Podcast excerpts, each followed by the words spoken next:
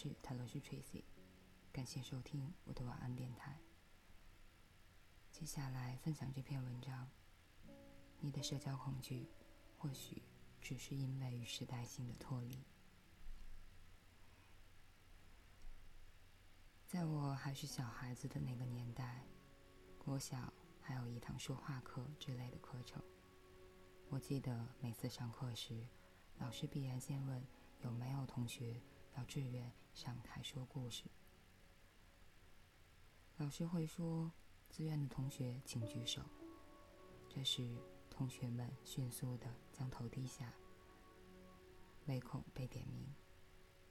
老师也理所应当的知道没有人会主动的举手，自然就开始点名，固定指定班上那个最擅长在大家面前说故事的人。同样的状况也发生在音乐课，这就更令人困窘了。没有人要单独主动的唱完一首歌，顶多站起来带头发个音就很了不起了。而且这声音通常还有些紧紧的，甚至会出现志同不应该有的破音或沙哑。在那个时代，上台。是一件令人害怕的事。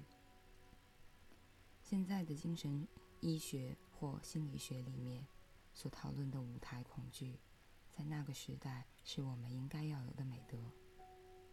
那些急急于要招手表现，每次都抢着上台的，通常会被告诫或暗示说要很被动的等待老师点名，否则会被人认为是太出风头了。是一种不应该的行为，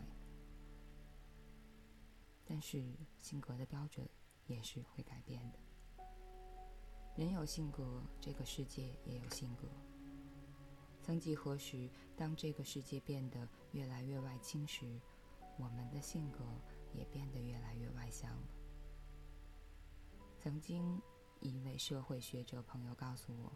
近来社会学上有整个世界越来越外向的说法，越来越能够表达自我，强调人际关系，越来越追求主动。我不知道这是哪位社会学者的说法，他原先真正的论点究竟从何而来？不过这样的说法，也确实让我看到了这世界近十年甚至二十年来的。许多改变。同样的，在我们的社会里，那些没有人举手的音乐课或说话课已经不再存在了。最近电视的综艺，比如小学生的节目中，不论男女，大家可能都会高举双手大喊“选我，选我”，这样的场景越来越常见了。而似乎这才是时代小孩的模样。这改变是怎样产生的呢？我想起卡拉 OK 的诞生。据说卡拉 OK 是在1971年由日本人井上大佑所发明的。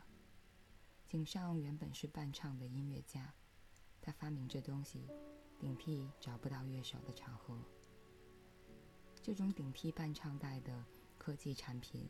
原本是提供给一群朋友或家人自娱自乐，或者是在酒吧式的小场合供女歌手娱乐客人，或是供客人唱歌自娱。当这个东西很快传到东南亚的时候，再传到全世界，然后卡拉 OK 就慢慢的变成了现在的 KTV。也慢慢的成为全世界华人圈子中朋友或家人聚会时常去的地方。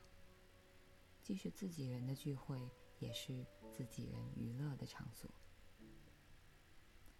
我自己的家族约在二十年前第一次在 KTV 举办家庭聚会。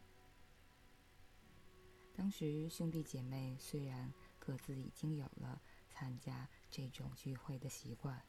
不过那是跟同学、同事或是朋友，真的要面对家人唱歌，还是一件挺尴尬的事。倒是侄孙辈的三个，一个刚上小学，一两个还在幼稚园，一起唱起当时最流行的歌曲，又跳又唱，好不自在。我们是长大才学习卡拉 OK 的，而他们这一代却是出生于卡拉 OK 中。我们的生活环境到处都改变了，从不敢上台到全民唱歌。从朋友聚会时开始出现抢不到麦克风的现象，一直到现在，类似星光大道或者超级偶像这种极为专业的比赛，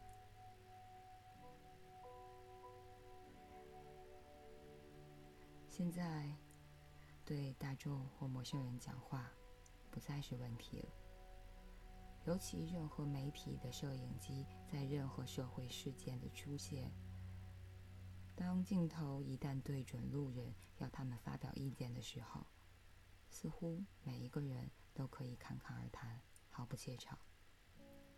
同样的情形出现在电视上，出现在群众集会，也出现在我们日常的生活中，包括家里或学校场合。孩子们越来越有欲望去表达。内向曾经是我们民族的性格，腼腆、憨厚、不出风头、默默努力等等，这些过去被推崇的美德，可以放在“内向”这个字眼下。这同时是西方人眼中华人民族的性格，是默默努力的美德，也是一群没有面目的人这样负面刻板的印象。还记得法国电影《情人》吗？一九九二年，由让·雅克·安诺导演，他是根据前些年才去世的法国女作家玛格丽特·杜拉斯的回忆体小说《来自北方中国的情人》而改编，由梁家辉和郑马基主演。杜拉斯在这位，杜拉斯这位。在越南河内出生的法国女子，描述了自己少年时代曾经有过的激烈恋情。在电影镜头下，化身为十五岁的中学生，还是未解姓氏的西方少女珍妮，面对恋情反而显得大方、稳重、自然而奔放。倒是梁家辉所饰演的华裔商人东尼，却是害羞。而局促不安，甚至因为他的犹豫不决，才导致最后的分手。这虽然是西方人写的故事，是西方人眼中的东方人，但何尝没有几分真实性呢？我们的民族性格，即使是面对少女的男子，曾经也是内向的，甚至是拘谨的。内向或者外向这个观念是由荣格正式引进心理学理论的。在他之前，包括瑞士诗人施皮特勒、德国哲学家席勒和歌德，甚至是心理学的先驱威廉·詹姆士，在他们的著作中都曾经提及这样的观念。但荣格确实是第一个将这一切发展成为有系统理论的人。在和弗洛伊德决裂之前，荣格撰写了《心理类型》一书，在书中提出了两种态度：内倾、外倾，还有四种功能，也就是感官、直觉、思考和情感，以及两种方式：感知。与决断。这也是荣格十六性人格的理论的来源。对荣格而言，他的目的倒不是要将性格加以类型化，相反的，他最想强调的是每个人都有自己独特的存在方式，没有任何仿之四海皆准的准则。在这样的基础下，他才进一步讨论个体化，又被称为自信化这种他早期理论中最重要的，同时也是被弗洛伊德反驳的理论。在内外这两种倾向的态度上，荣格指出，内倾是关心个人的内在世界，善于自省，并且透过反省来发展想法。独处自主的能力。个性实干又聚聚焦深入，并且宁愿三思而后行。这样的人不一定是独行一匹狼，也不一定是害羞。虽然内倾者当中这类情形的比例是比较高的，相对的外倾者则较关注外界的人和事物，善于运用外在的资源，在工作和关系上采取主动又广泛兴趣，并且通常是先做了再说。同样的，他们不全是喜欢社交，也不一定是热情的。然而，整个世界越来越外倾了，我们的民族越来越外向。在这产生许多改变的同时，也产生了许多新的问题和思索。所谓世界越来越外向或外倾，是所有人。个别的性格倾向，还是社会意识形态的改变而造成的社会规范的不同。更明白的说，现在心理学认为，人类个别的性格大部分是先天形成的，也就是由基因决定的。如果大部分性格取决于先天的生物性，那么理论上来讲，人类的性格不应该在这样短短的数代间。就因为完成了达尔文所描述的基因选择，而产生了如此明显的改变。个人先天的性格在短短几代内的改变，其实应该不大。真正改变的，其实是社会意识形态。就像胖瘦问题，在中国古代、唐朝时期，古画也好，从西，例如西，还有西方从。文艺复兴时期一直到十九世纪末，印象派画家雷诺瓦的油画也好，呈现的审美都是女子的丰满才是美。曾几何时，女孩们争相要瘦成像模特儿一样的纸片人，这样越瘦越美的价值观成了新的审美标准。社会意识形态一旦改变，社会规范。也就会改变。还记得这些五十五零六零七零年代曾经流行过的口号或成语座右铭吗？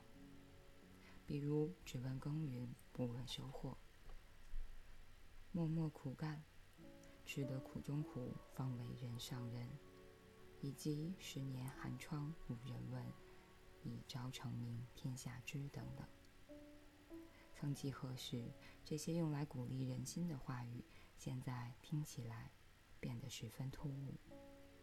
现在这个社会要的是声音，选举到了，任何党派都在游街发出自己的声音，在脸书、博客或者微博上，人人都有意见。媒体任何一个镜头抓到任何一个人都讲得头头是道，甚至坐上计程车。每个司机都是争论家，但是至少三个问题来了：外向变成了主流，但内向的那些美德，包括持续力或执行力，包括凡事有足够的思考的行为习惯等等，包括意志力和毅力，会不会越来越被忽略了？很多人变得外向。但不是每个人都能做到。然而，社会规范都是越来越外向。在过去，内向的人可以活得很自在，但现在却开始有不合社会规范的压力。临床上被判断为社交焦虑症的人，近几年在亚洲都增加了好几倍。这是第二个问题。同样的。虽然大家越来越敢发声了，但是这些东西背后的独立思考能力是增加还是减少了呢？还是只是迎合听众的反应所发展出来的说辞罢了。如果看电视上那些名嘴，什么都可以谈，什么都没有立场，似乎这些问题是比想象中的严重的多。但是同样的，学生们越来越敢上台了，他们说的是自己的想法，还是像鹦鹉一样拷贝别人的说辞呢？世界变外向了。而我们真的变得更好了吗？